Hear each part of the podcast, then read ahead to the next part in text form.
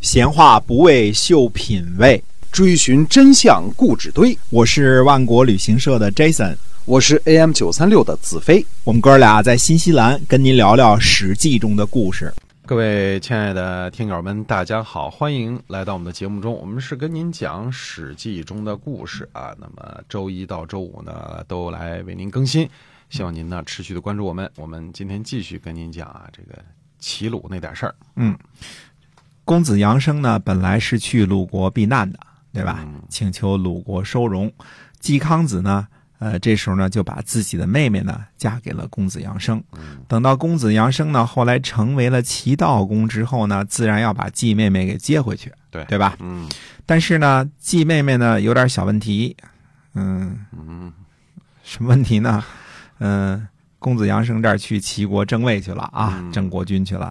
季妹妹呢，趁机给自己找了个男朋友，嗯， 这这这这么点事儿啊。啊现在呢，齐悼公来接人了，季妹妹呢就把这事儿呢如实汇报给了季康子。季康子一听可傻了，自个儿的妹妹，亲妹妹啊，嗯，给齐国的大帽儿戴了一顶帽子啊，嗯绿这色儿的吧？是 绿色儿的 啊，绿油油的。嗯，这事儿要传出去，自个儿还能有什么好果子？啊？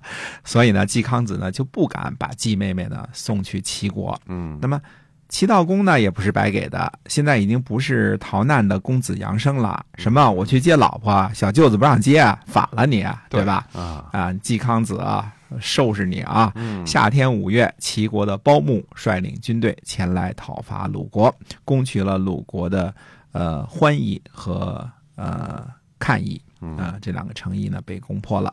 那么齐悼公呢又去吴国请兵啊，请求吴国呢和齐国呢一起。讨伐鲁国，看来恨得不轻啊！这个，呃，国仇就算了，家恨得那什么，扣着我媳妇儿是吧？哎跟你没错玩命啊！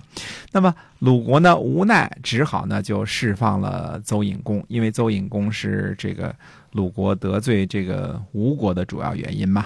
那结果呢，这个邹隐公呢，这个回去了之后呢，还是无道。那么吴国自己呢，后来派太宰伯嚭呢就攻伐邹国，把邹隐公又给抓了起来。 所以这嗯这个邹隐公是这个这学生不怎么好啊。 这个管不好。之后呢，这个就让邹国的这个太子革呃管理政事，这就是邹桓公。那么这个等于把这个前面这个国君就给大国就给废了。嗯到了秋天的时候呢，齐国呢和鲁国讲和了，鲁国呢乖乖的把季妹妹呢给送去了齐国。那么，呃，鲁国的这个呃臧斌啊去齐国呢结盟，那齐国的吕秋明来鲁国结盟，并且顺路呢把季妹妹给接回去了。包牧呢在拥立齐悼公的时候呢，确实是喝醉了啊，但他并不怎么喜欢齐悼公或者公子阳生啊。嗯包牧呢就对众位公子说：“说你们当中谁会有四千匹马呀？”嗯，看来齐悼公把齐景公这四千匹马就是踏踏实实的继承下来了啊。哎所以呢，包牧呢就挑唆群公群公子，鼓励他们起来呢，呃，替代齐悼公。嗯那么群公子呢，谁也不傻，呃，但是这群公子当中呢，好像没有人有野心。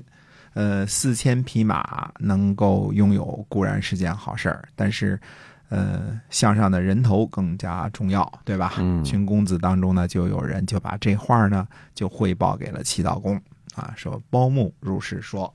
齐悼公呢就把包牧找来了，啊、对他说呢，说有人呐、说您的坏话，先生您呢暂时到外地呢避一避，等待司法调查。如果调查呢确有其事，那我也没辙，只能没收您一半的家产了。如果您没什么事儿呢，那您还官复原职，搬回家来住。没错啊，这是祈祷公跟包牧去说的。包牧一听呢，就知道有人给上眼药了，对吧？嗯没辙呀，走吧。国君还挺宽宏大量的，对吧？嗯、这个就是有事儿也只是没收一半儿啊，不是什么大事儿嘛，发点牢骚挑唆挑唆嘛，没有什么实际行动嘛，嗯对吧？嗯嗯嗯、那他这个这个走吧，那就走。等到上路去出去避难的时候呢，这个执行的这些人员呢，只让他随身携带三分之一的家产。是啊，原来不是说好了，这个没事儿就就官复原职有事儿就莫罚一半儿嘛，嗯对吧？现在只让他带走三分之一。那包牧呢也没辙，估计这事儿去找齐悼公也没戏，心里有鬼啊，对吧？三分之一就三分之一吧，总比杀头抄家 这个好一点儿啊。嗯路呢走了一半儿，条件呢又变了，只让他带着两胜车继续上路。那现在就剩下两胜车八匹马了，嗯，那也得走啊，走吧。到达指定地点后呢，这个呃随行的这个押运人员呢，对这个只剩下两胜车的包牧就没有那么客气了，直接就给绑了，然后就给杀了。嗯，嗯，所以这是这是一个计策啊哎，让他一步一步的跟自己的家人和财产分离，然后呢，直接最后把包牧给杀了。那么这个。除去孺子盈利公子杨生，本来是陈喜子的谋略，嗯对吧？拉着包牧一起干，是因为两家关系好，嗯而且呢，排挤掉国氏和高氏呢，对陈氏和包氏是有利的。那么包牧呢，在这一点上应该是没有什么迟疑的，但是呢，他偏偏迟疑了，嗯因为呢，他很在意齐景公的遗言，啊、不愿意呢除掉孺子，这是他心里的一个心病，对吧？对，这人，呃，比较在乎这个这个老主公的这个遗愿啊嗯，不那么实在，或者说就不那么。呃不是不实在，是挺实在的，是吧？ 这人挺实在的，实在是啊，嗯挺实在的。那么在接到这个齐悼公的这个威胁的时候呢，陈喜子就聪明多了。嗯，对？吧？一方面呢，给齐悼公一个软钉子吃，同时呢，采取的什么方式呢？哭泣。嗯，表示比较软弱，哭最后啊还是留了余地的。嗯哎，说话都是有软钉子，但是最后是哭的方式。嗯最后呢，齐悼公决定呢，联合陈喜子，只要达成这个除掉孺子的目的就好了，对吧？嗯孺子已死，齐悼公呢坐稳了国君的宝座，这个是大家都开开心心的事儿，对吧？对，这时候包牧呢就应该踏踏实实的做你的顺民就好了。嗯啊，或者是你就搞点阴谋，联合一下陈喜子，因为联合谁啊？现在最最最牛的就是陈喜子了，是嗯吧？？看看能否把国君除掉啊，这也是个计策。他呢，不见他去挑拨群公子，群公子都是一些无权无势的人，他不像陈喜子这样又有家产又有军队，对吧？是，你包牧呢，大权在握，你什么事儿都不敢干。群公子本来地位就很尴尬，谁敢玩阴的，嗯，对？吧？玩不好，那不就身家性命都没了吗？没错，所以包牧同学呢，既没有好好策划，也没有阴谋，还管不住自个儿的嘴啊。要说他是个好人吧，呃，他已经跟陈喜子联合立了新国君，杀了齐景公宠爱的孺子，对吧？嗯你要说他是个坏人吧，他还真没坏到家。这世界啊，这世界上就怕这种不好不坏的人去玩阴谋啊。对，他们不好不坏的人呢很多啊，嗯但是您别去玩阴谋。如果您又没什么本事，又不好不坏，你去玩阴谋，这个结局呢注定是悲惨的。对，包牧呢以齐国第二大家族的这个地位呢，挑战了一把国君啊。嗯也是给后人留下了一些个警示啊。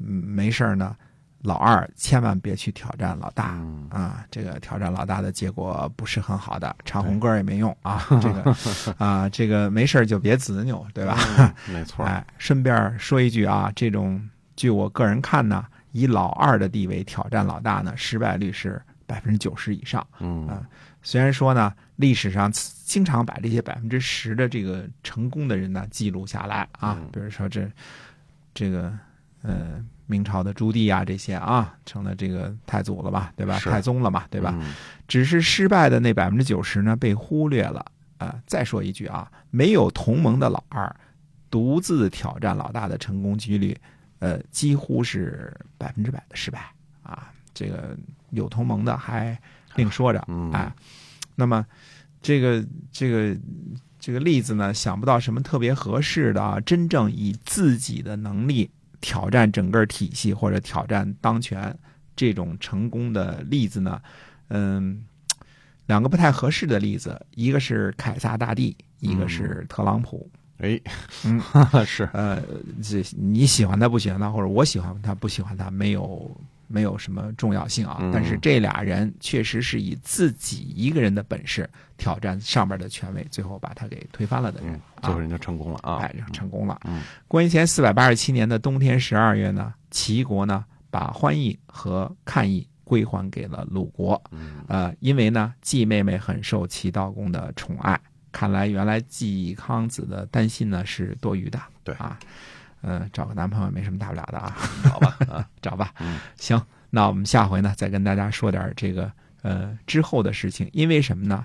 因为这个呃中间的这些个齐国又跟鲁国友好啦，然后这个曾经又不友好了，就是因为打架这点事儿呢，会引起一场轩然大波。对到底会怎么回事呢？那么下回再跟大家接着说。是的，哎，那么我们这个节目呢，史记中的故事啊，每天都会更新，而且呢，我们这个我们俩是在我们俩是在新西兰跟您聊的这个史记中的故事哈，哎哎，那么嗯我们是这个新西兰万国旅行社呢，在在这儿呢为您相当于给我们节目提供的这个帮助，所以呢，让我们的节目呢能够顺利的跟大家在这个空中见面，也希望呢大家可以关注一下我们这个新西兰万国旅行社的公众号啊，您可以了解到更多的这个关于我们的呃介绍我们的内容，希望也能够给您提供帮助。您可以搜索一下新西兰万国旅行社，嗯您可以了解到更多的呃关于新西兰这个美丽的地方的一些个内容。好，我们今天啊这个史记中的故事先跟您讲到这儿，感谢您的收听，我们下期再会。再会。